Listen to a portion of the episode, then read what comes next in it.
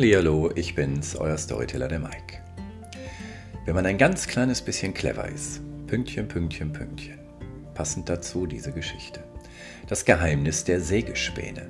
Ein Mann radelt zur Grenze. Auf dem Gepäckträger des Fahrrades hat er einen Sack festgezurrt, in dem sich Sägespäne befinden.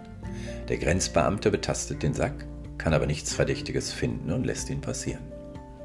In den nächsten Wochen kommt der Mann öfters mit einem Sack Sägespäne auf dem Gepäckträger seines Fahrrades zur Grenze.